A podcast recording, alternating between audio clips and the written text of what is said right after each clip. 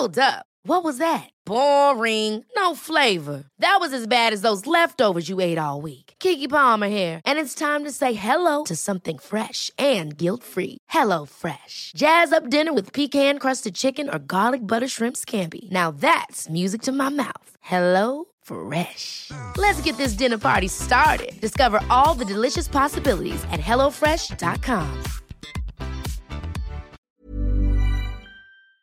Bonjour à tous, c'est Bertrand, votre coach web. Bienvenue dans ce nouvel épisode du podcast dédié cette semaine à la vidéo mobile. Alors la semaine dernière, vous l'avez vu, j'avais enregistré un épisode dans ma chambre d'hôtel avant les vidéos, enfin avant la journée francophone de la vidéo mobile, euh, qui est une journée dans laquelle j'intervenais pour faire une petite intervention sur comment je travaille justement sur la vidéo. Alors je dois vous le dire, c'était une journée très dense, hein, c'était jeudi dernier.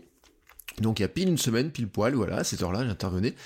C'était des conférences, des ateliers, des retours d'expérience, des témoignages, la présentation de matériel, il y avait des exposants, et c'était une journée vraiment très très riche. Alors, je voulais vous faire un bilan rapide de cette journée sur finalement les apports que ça a pour nous, cette vidéo mobile, par rapport à notre quotidien de créateur de contenu.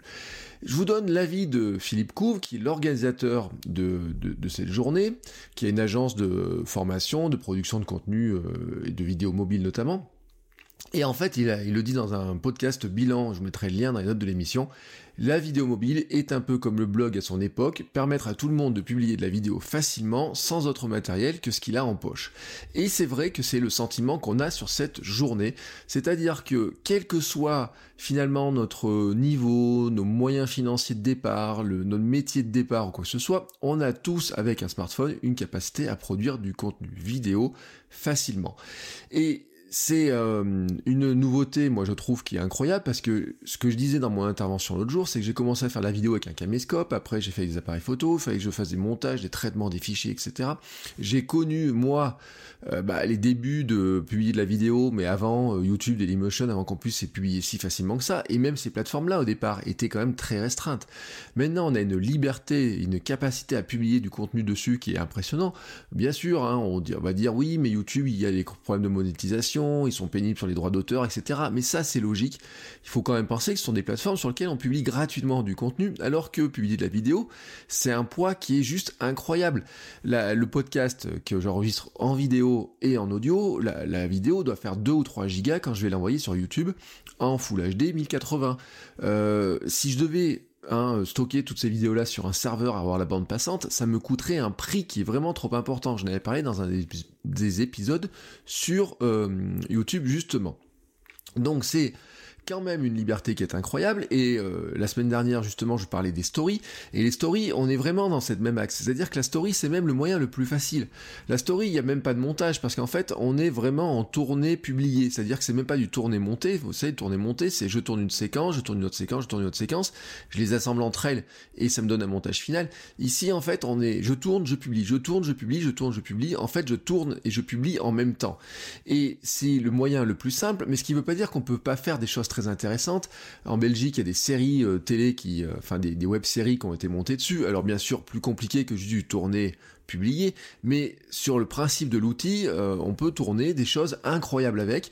Je vous mettrai dans les, notes de l'émission un lien vers un film qui a été fait sur une, pâtissière à Paris que vous avez sûrement vu, qui a des images incroyables et les créateurs sont venus témoigner du matériel qu'ils utilisaient, qui est finalement pas très différent du matériel que j'utilise, c'est-à-dire que bon, ils étaient passés sur l'iPhone 10 quand il était sorti, ça leur a fait un joli coup de pub, euh, ils ont un petit peu de matériel, mais après c'est quoi? C'est du monopode, c'est euh, des angles de vue, c'est un stabilisateur DJI comme j'ai moi, quoi, voilà. Et quelque part, il y a bien sûr un travail d'image et leur savoir-faire, leur montage, leur capacité technique à monter les choses, euh, qu'ils n'ont pas monté sur mobile au passage, hein, mais qu'ils ont juste tourné sur mobile. Mais le résultat est tout simplement incroyable. Pourquoi? Parce que bah, le, un iPhone 10, par exemple, ça tourne en 4K, ça tourne en 4K en 60 images par seconde, donc vous pouvez faire des magnifiques ralentis. La couleur, y compris dans les, dans les zones sombres, est quand même très très bonne. Et si vous maîtrisez les bases du tournage, c'est-à-dire comment vous placer par rapport à l'éclairage, comment prendre du bon son, comment stabiliser, comment cadrer, etc. Quelque part, vous avez une caméra qui est aussi puissante je dis pas aussi puissante que les caméras pro, ni que les réflexes haut de gamme, mais qui est aussi puissante que des appareils photo euh, qui sont au même prix ou même qui voilà qui sont dans la même zone de prix. Et ça, tout ça, on l'a dans la poche. Et c'est quand même un phénomène qui est super intéressant aussi parce que vous pouvez publier vraiment en même temps. C'est-à-dire que l'outil qui vous sert à filmer vous sert aussi à monter, à publier.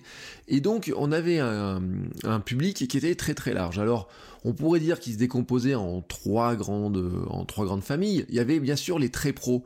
Euh, les très pros, c'est ce que je dis, hein, c'est les, les, les, sociétés qui, dont c'est le métier, qui font que ça, qui, vous avez les journalistes aussi dans ce, dans cette zone-là attention des journalistes qui ont le temps de le faire, qui travaillent vraiment dessus, qui ont du matériel, qui dont, vraiment qui sont beaucoup formés dessus et qui passent des heures et qui vraiment qui ont des astuces très intéressantes, qui publient des choses vraiment assez incroyables avec ça. Vous avez aussi de l'amateur, mais vraiment amateur, euh, c'est-à-dire des gens qui étaient venus avec une certaine curiosité, et puis vous avez de l'intermédiaire, et dans l'intermédiaire il y avait bah, des gens comme moi, c'est-à-dire que je monte pas tous les jours, je produis mon contenu dans mon coin, des journalistes qui se mettent petit à petit à ça. J'ai discuté par exemple avec des gens aussi qui font de la radio, qui voudraient mettre de la vidéo sur le site de la radio, qui se posent la question de savoir comment on passe à la vidéo mobile, parce qu'ils savent que faire la vidéo classique, ça va être trop compliqué pour eux, donc on a discuté de ça. Il y a, euh, je vous parlerai à la fin, enfin, demain, dans un épisode demain, j'ai interviewé quelqu'un qui fait de la vidéo euh, mobile aussi, comme ça, mais qui est dans un sujet qui est totalement différent du nôtre, et vous verrez que c'est un, témoignage qui est très intéressant. Et euh, il y avait aussi, bien sûr, j'ai discuté avec des journalistes professionnels, mais dont le métier était d'abord de faire de l'écrit, et qui sont passés petit à petit à la vidéo mobile, et qui passent à la vidéo mobile parce que ça leur permet de travailler plus facilement, de faire de la vidéo plus facilement. Il y avait aussi des témoignages, par exemple, de gens comme euh, BFM TV Paris, euh, qui filment, qui fait même du direct avec du, mobile, avec du smartphone, hein. ils ont un kit avec un iPhone, avec des micros, etc., ils envoient ça. Et bien sûr, après, tout va avec, c'est-à-dire que vous aviez des fabricants de matériel très chers et et, hum, qui étaient présents, avec du matériel très beau, puis vous avez du matériel un peu intermédiaire, et puis vous trouvez aussi du matériel qui est beaucoup moins cher.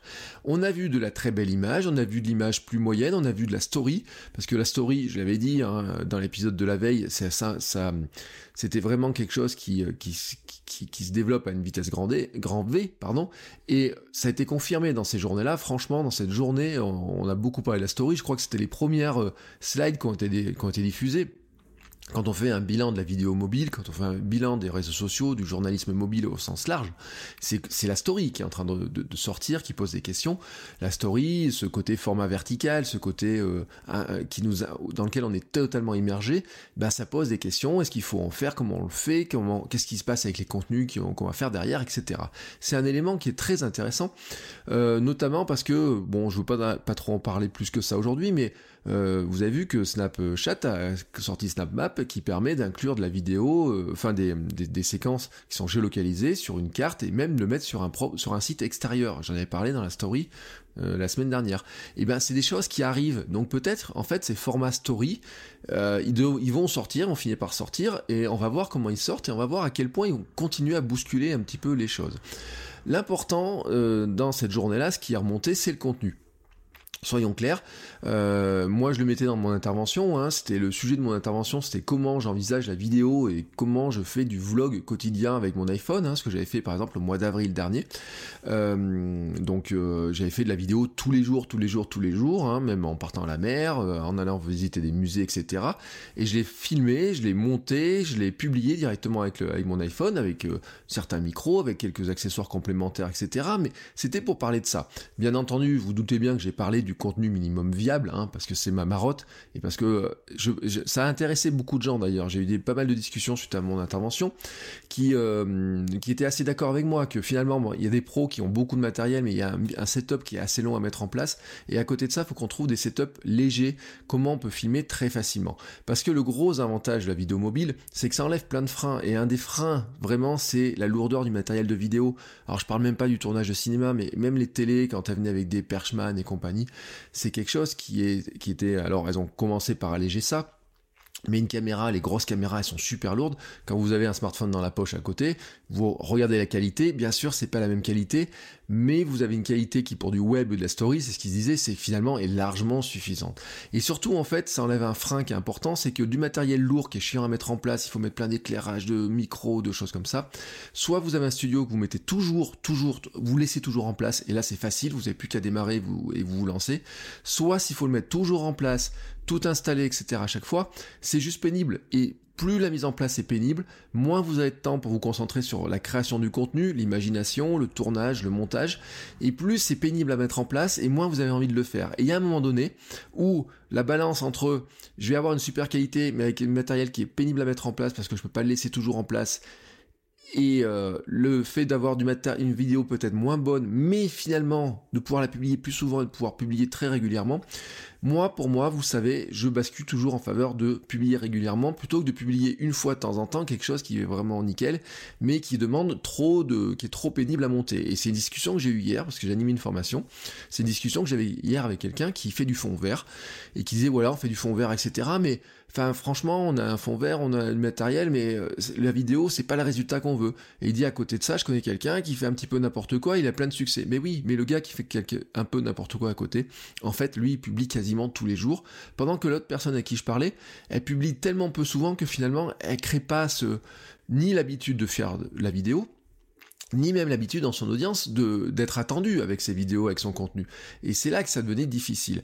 Et c'est là où moi je dis que le, smartphone, la vidéo mobile au sens large, elle est très intéressante pour ça. C'est que si elle vous permet d'augmenter votre capacité à produire du contenu régulièrement, si elle vous permet de produire plus facilement du contenu, vous allez créer plus facilement l'habitude. Mais c'est valable Attention, là c'était vidéo mobile, mais en fait le journalisme mobile, le contenu mobile, c'est aussi aussi bien du texte, de la photo mobile, que de l'audio, hein, le streetcast, le marché parlé, le podcast, hein, comme, je fais. Vous le savez, j'en ai j'en fais des dizaines en mobilité. L'autre jour j'en ai fait dans la chambre d'hôtel bien sûr, j'en ai fait en attendant le train, j'en ai fait dans le train, j'en ai fait dans le bus, j'en ai fait à pied, etc. Et c'est une, une capacité qui est incroyable parce que qu'est-ce qui va être important dans ce contenu-là? C'est le contenu lui-même, c'est pas la qualité à limite que le son soit euh, parfait, parfait. Euh, il faut pas qu'il vous siffle dans les oreilles, voilà. Mais des fois, vous savez, j'écoute des podcasts, et quand j'écoute des podcasts, il y a des discussions sur il faut un matériel qui soit au top, il faut du son qui soit au top, etc. Et en fait, on recherche la qualité radio, vous voyez, cette qualité radio, toujours nickel, etc., la sonorisation et autres. Je vous dis pas qu'il faut pas la rechercher, mais je vous dis que si le, le fait de la rechercher vous coûte trop en matériel ou en temps ou en pénibilité, finalement, ça vaudra pas le coup parce que vous aurez une super, euh, une super qualité, mais si vous pouvez pas toujours laisser en place, si c'est pas facile à mettre en œuvre, etc., vous le ferez pas. Et c'est moi, l'important pour moi, c'est de le faire. L'autre avantage de la vidéo mobile, c'est que comme vous avez un seul appareil pour tout faire, et eh bien quelque part, euh, vous n'avez pas besoin d'avoir un ordinateur à côté. Alors, euh, moi je trouve quand même que, je l'avais dit dans ma liste au Père Noël, que si j'avais un iPad, je pense que les outils de montage comme euh, LumaFusion sur iPad, c'est vraiment le pied, quoi. sincèrement, parce que l'écran est plus grand. Sur l'iPhone 7 Plus que j'ai, j'arrive à monter très facilement dessus, mais sur un écran un poil plus grand, c'est pratique. Mais j'aime ce côté indépendant, c'est-à-dire que ce que je disais moi dans mon intervention, je monte de la vidéo sur un banc euh, public, je monte de la vidéo dans le train, dans le bus, je monte de la vidéo des fois en marchant, dans une salle d'attente, vous voyez, mais aussi sur le canapé à la maison, et j'ai presque envie de vous dire, bah aussi euh, quand je suis au WC, ou vous voyez, enfin à la maison, que j'ai... Euh, il y en a qui lisent une revue, ben, finalement, on peut aussi monter la vidéo mobile, y compris dans ces lieux les plus intimes. Voilà. Euh, à côté de ça, moi, mon ancien processus qui était l'ordinateur, le caméscope, je rebranche tout, je convertis les fichiers, je les exporte, etc. C'est lourd. Voilà, c'est trop lourd. C'est euh, en comparaison, même, voyez par exemple ce podcast que j'enregistre aussi en vidéo. Là, je l'enregistre à mon bureau pour des questions de facilité, puis voilà, c'est tout installé. En fait, je me suis rendu compte la semaine dernière, en enregistrant le podcast avec mon smartphone, la vidéo aussi, que je crois que je suis allé plus vite en faisant la vidéo sur mon smartphone qu'en enregistrant la vidéo sur l'ordinateur en l'exportant après. Pourtant, on pense, mon ordinateur est plus puissant, hein, j'ai la mémoire, les écrans sont plus grands, j'ai même deux écrans, etc. Mais je crois quand même que le fait que ce soit tout intégré dans les sauvegardes de temps de fichiers, etc., c'est quand même beaucoup plus rapide. Je n'ai pas chronométré, mais c'est le sentiment que j'ai eu, vous voyez, ce jeudi, mercredi soir dernier quand j'ai fait cet épisode-là. Et puis, enfin, il y a un aspect qui est important. J'en ai discuté avec certains intervenants. Du reportage, si vous voulez filmer des gens, mais même des, quelqu'un de vos amis, et même vous aussi, on peut être intimidé par un appareil photo, on peut être intimidé par une caméra, on peut être intimidé par les micros, par plein de choses comme ça.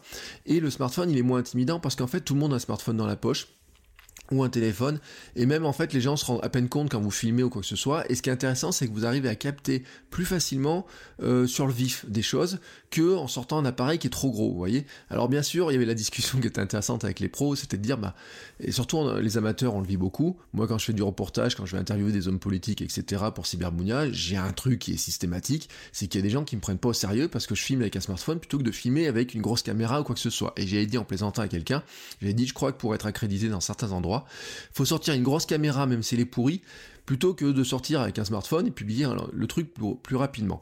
Mais ça, voilà, ça, dans certains milieux, c'est comme ça, mais en fait, avec les gens qui n'ont pas l'habitude d'être filmés, avec des, même votre famille, euh, les amis, des gens sur qui vous voulez aller faire un reportage, je sais pas, vous avez envie d'inviter dans une vidéo que vous faites, vous voulez faire témoigner quelqu'un que vous aimez bien, le filmer avec du gros matériel, des fois, ça l'intimide plus qu'autre chose, il sera jamais naturel. Moi, j'ai, j'ai eu des reportages télé qui ont été faits sur moi, ils sont venus à la maison plusieurs fois, euh, des équipes de M6, de France 2, de, de télé locale, il nous faut même faire les scènes, il n'y a rien de naturel là-dedans, vous voyez, euh, il y a les caméras, vous êtes intimidé, etc. Avec le smartphone, on enlève un petit peu euh, cet élément-là. Alors bien sûr, tout n'est pas rose, hein, il n'y a pas que des avantages. Euh, on a des plus, différents problèmes, alors on pourrait dire un petit problème de stockage, mais ça se règle facilement. Il y a vraiment un problème de, de qualité dans certains cas qui peut remonter, alors moi j'avoue que je suis très iOS, j'adore mon iPhone, j'adore Mac, j'ai quand même beaucoup de questions de gens qui sont sous Android, soit qui le regrettent parce qu'ils n'arrivent pas à avoir les applications qu'ils veulent, soit parce qu'ils ont euh, les applications, mais ils en voient toujours d'autres ailleurs, et ils trouvent qu'en fait, Android est un peu oublié des choses. Bon, ça c'est un problème, chacun son choix, euh, moi j'ai rien contre Android, je sais que je suis à l'aise dans mon environnement, et ceux qui sont sous Android ont des outils aussi pour faire de la vidéo mobile, peut-être moins, peut-être différemment, ils fonctionnent peut-être différemment. Si vous investissez sur de l'Android haut de gamme, de toute façon, vous avez des applications qui tournent dessus. Le problème d'Android, c'est la fragmentation du marché, c'est-à-dire qu'il y a tellement de versions d'Android, enfin tellement de téléphones Android et avec des versions, etc., qu'il y a des applications qui ont beau être pro, même payantes, etc., qui sont, qui sont très stables sur iOS, ne sont pas du tout encore sur Android. Mais ça, c'est une chose. L'autre point, c'est euh, on se rend compte par exemple que dans basse lumière, eh ben, même si l'iPhone 10 a beaucoup progressé, euh, les tailles des capteurs font encore qu'il y a des fois des problèmes de qualité dans certaines conditions, de lumière, etc. Mais j'ai envie de dire que même avec du matériel plus important, on a aussi ce problème-là. Et quand vous avez besoin d'éclairer une scène que ce soit avec un smartphone ou avec euh, que vous tourniez avec un smartphone ou vous tourniez avec un appareil photo, le besoin d'éclairage est le même. On a eu un atelier très intéressant sur l'éclairage. La démonstration était, euh, voilà, même vos yeux, hein, euh, vous mettez la lumière, vous enlevez la lumière, même vos yeux voient la différence. Donc c'est pas le fait de filmer avec le smartphone ou une caméra qui va faire que vous allez récupérer quelqu'un qui est en contre-jour, que vous allez récupérer une ombre qui est mal placée ou quoi que ce soit. Non, ça, ça va rien changer là-dessus. le vrai gros problème que l'on a, que l'on rencontre, Soyons clairs, c'est surtout un problème de son. Euh, il y a différents problèmes de son, c'est comment est-ce qu'on capte de la qualité sonore, de la vraie bonne qualité sonore. Euh, alors, je vous liste différents problèmes. Sur les iPhones, c'est la prise Lightning, donc ce qui fait que certaines équipes tournent avec des, iPhone 6, 6S, parce que ils ont encore la prise jack pour brancher les micros. Il y a l'enregistrement de plusieurs personnes en multipiste, hein, quand vous interviewez deux, personnes, vous voulez avoir votre voix à vous, la voix de la personne en face, et eh ben il faut avoir les deux pistes son pour pouvoir les rééquilibrer, faire les niveaux, faire les montages, etc. Et avec la seule prise sur un smartphone, c'est pas forcément possible. Euh, le monitoring aussi du son, savoir si le son qu'on enregistre est bon, c'est-à-dire pouvoir brancher un casque pour écouter ce qu'on est en train d'enregistrer. Euh, la stabilisation va bien un gimbal type DJI Osmo Mobile, euh, qui bloque aussi le fait qu'on branchait des micros avec des câbles dessus. Par exemple, c'est une question qui revient souvent, c'est que ça déséquilibre le et ça use euh, prématurément un petit peu le, DJI, mais les autres stabilisateurs sont pareils. Et euh, donc, euh, bah, comment est-ce qu'on fait pour prendre du son, du bon son, quand on est sur ces stabilisateurs comme ça? Donc ça, vous voyez, c'est tout un tas de solutions, de questions qui arrivent. Et alors, la bonne nouvelle, c'est qu'il y a des solutions qui arrivent. C'est-à-dire que ces questions-là, je crois que on en a parlé pendant pratiquement toute la journée. Et en fait, il y a des solutions qui arrivent. Certaines sont logicielles. Le multipiste, par exemple, en vidéo, est possible, on peut faire deux pistes, il y a une application comme LumaFusion, on le gère. D'autres sont avec des, adaptateurs, hein, des petits trucs qui se branchent avec des piles sans piles ou quoi que ce soit, des petits câbles qui se branchent, etc. On arrive à avoir du retour son, par exemple quand on filme sur iPhone avec Filmic Pro, on a un retour son pour vérifier que bah, le son est bon quand on enregistre. On trouve aussi du matériel pas trop cher euh, pour améliorer la qualité sonore. Plutôt que de filmer avec le son interne euh, des, smartphones, on a des micros qui sont pas très chers. Je vous prépare actuellement une vidéo sur le test d'un micro canon à 29 euros acheté chez Amazon, un micro chinois. Euh, les éditeurs de matériel chinois d'ailleurs travaillent aussi sur du Bluetooth, hein, sur des euh, comment est-ce qu'on peut avoir des micros Bluetooth qui permettraient de solutionner ce problème d'être branché sur un gimbal. Euh, moi je vous prépare deux vidéos sur le sujet, je vous le dis, une vidéo qui est sur ben, filmer avec le, un DJI Osmo Mobile et des AirPods d'Apple hein, pour avoir le son. Qu'est-ce que ça fait? Quels sont les résultats par rapport à un micro plus classique? Et puis j'ai un autre micro Bluetooth que je n'ai jamais, enfin vraiment pas vraiment utilisé, pas testé. Il marche, etc. Mais en fait j'ai prévu de faire une vidéo de test et essayer de comparer un petit peu ces solutions-là, justement pour pouvoir euh, enregistrer, filmer et regarder un petit peu le comparatif. Voilà, c'était un petit peu le bilan de ce que je faisais de cette journée-là. Alors je voulais vous, euh, je voudrais pas finir cet épisode sans vous rappeler moi à peu près euh, mon, setup actuellement de vidéo mobile.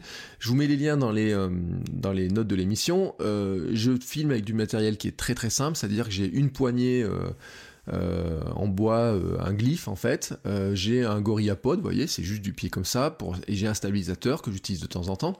Après, moi je tourne avec très peu de choses, c'est-à-dire que sur mon iPhone 7, je tourne avec l'application par défaut, ou alors Filmic Pro, ou alors Movie Pro, c'est une question de micro, de matériel que j'utilise avec.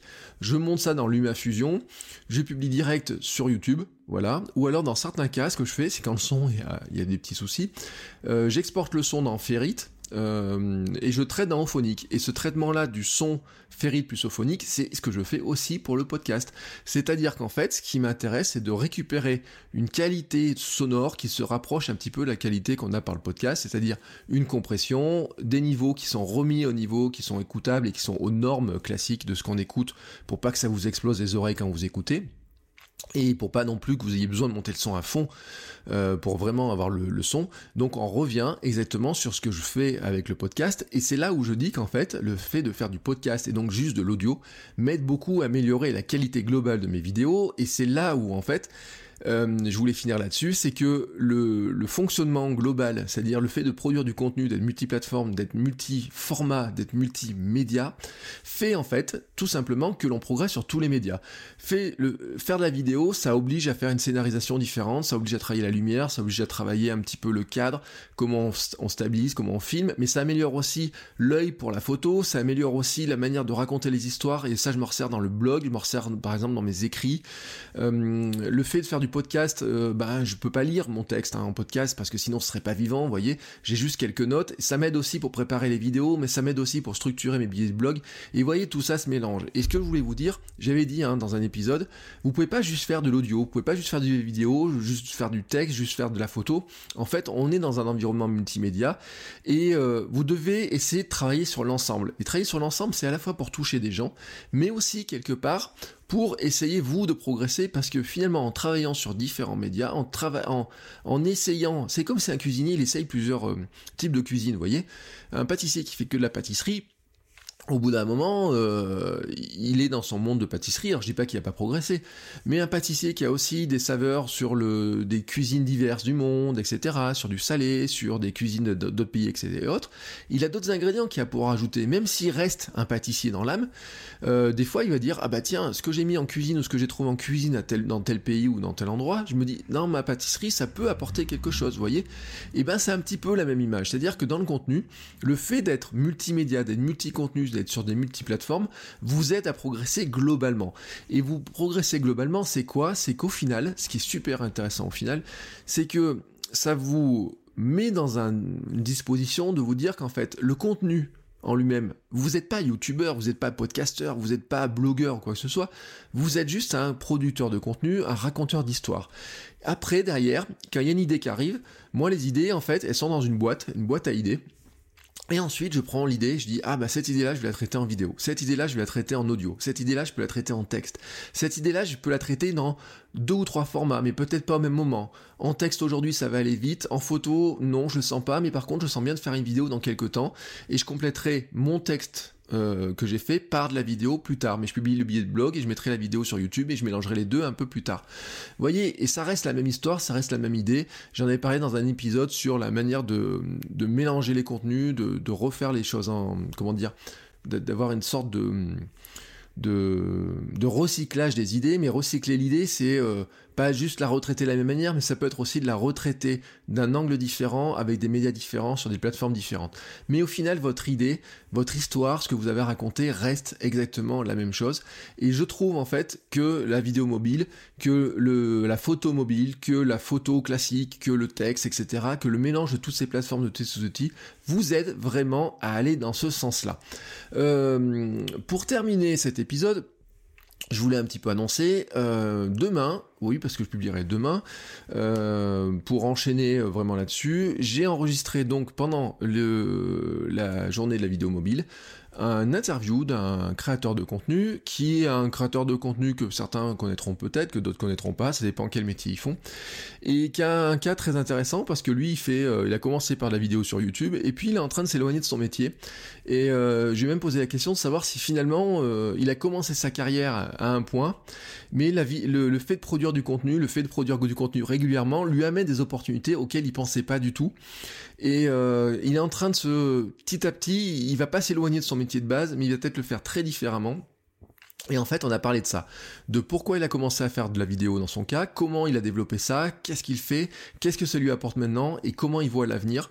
Euh, c'est un très bon exemple aussi parce que quand je vous disais dans un épisode n'importe qui peut faire du contenu, ça fait partie, euh, en parlant de n'importe qui, je parle de métier de base, etc. C'est-à-dire que c'est pas parce qu'on est, euh, je, le dis souvent, hein, vous pouvez avoir un métier qui vous paraît comme ça très technique. Moi j'ai des gens, par exemple, un jour j'ai eu un cas d'un plombier qui faisait des vidéos sur YouTube et qui franchement ces, euh, vidéos lui apportaient la clientèle, etc. Hier on m'a raconté l'histoire d'un gars qui vend des piscines, vous voyez, qui fait la vidéo sur YouTube et qui vend des piscines grâce à des vidéos sur YouTube.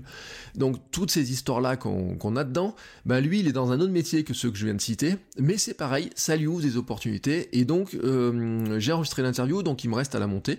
Euh, je ferai ça tout à l'heure et je publierai ça demain. Voilà, demain sera vendredi ou au maximum samedi, comme ça vous aurez un petit peu une autre vision aussi à la fois de ce que lui fait en vidéo mobile, mais aussi ce qui est intéressant, c'est euh, comment il développe sa marque personnelle et vers quoi elle l'amène, et ça vous donnera un autre exemple en fait de ce que la création de contenu est capable d'apporter. Voilà, c'est tout pour cet épisode. Je vous rappelle qu'on se retrouve sur les réseaux sociaux, euh, Facebook, Twitter, euh, un petit peu partout à droite à gauche. Le club, votre coach web, club.votrecoachweb.com, pardon, c'est le forum hein, que j'ai ouvert sur lequel j'ai lancé des discussions, sur le Patreon aussi euh, où dessus il y a euh, un épisode réservé au patron qui va être publié aussi d'ici la fin de la semaine. Et moi je vous dis donc à demain pour l'épisode spécial et à la semaine prochaine eh ben pour bah, les nouveaux épisodes sur la création de contenu et un nouvel épisode aussi qui sera consacré à l'actualité réseaux sociaux parce qu'en ce moment qu'est-ce que ça bouge? Mais qu'est-ce que ça bouge? Allez voilà à demain et à la semaine prochaine. Ciao ciao